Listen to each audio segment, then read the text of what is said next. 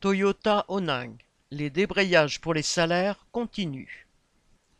Depuis vendredi 6 mai, à l'usine Toyota d'Oning dans le Nord, qui compte 5000 salariés, des débrayages ralentissent la production de la Yaris. Excédés par des cadences toujours plus dures, alors que les salaires n'augmentent pas, des ouvrières et ouvriers d'un secteur de l'assemblage avaient organisé un premier débrayage le vendredi 6 mai en équipe du matin suivi d'autres débrayages dans les équipes d'après-midi et de nuit. À chaque fois, cela avait provoqué l'arrêt de la ligne pendant 1h30 environ, avec environ 200 grévistes en tout sur les trois équipes. C'était certes une minorité, mais vue d'un très bon œil dans le reste de l'usine. Le 10 mai, la direction avait tenté de calmer le mécontentement en annonçant une prime de 500 euros payable fin mai pour tous les contrats, y compris intérimaires, et les discussions avec les syndicats sur les salaires. Elle commençait aussi à lancer des menaces à la délocalisation en cas de poursuite du mouvement.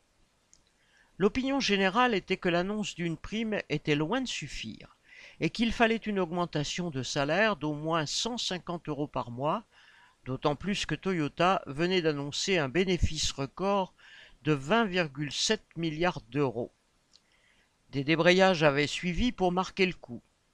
Et ici et là, le sujet suscitait des discussions et les ouvriers se comptaient pour participer à de prochains débrayages en attendant le jeudi 19 mai, jour où se tenait la réunion entre les syndicats et la direction.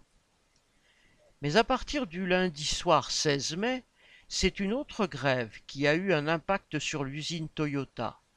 Les travailleurs de Novares, sous-traitant de pièces plastiques en flux tendu, menant une grève pour les salaires. Le manque de pièces obligeait la direction de Toyota à mettre l'usine à l'arrêt une nuit et une journée complète. Le travail ne put reprendre que lorsque les travailleurs de Novares cessèrent leur grève après avoir obtenu entre 105 et 125 euros d'augmentation mensuelle. Cependant, à la réunion avec les syndicats, la direction de Toyota n'annonça qu'une minable augmentation de 35,30 euros.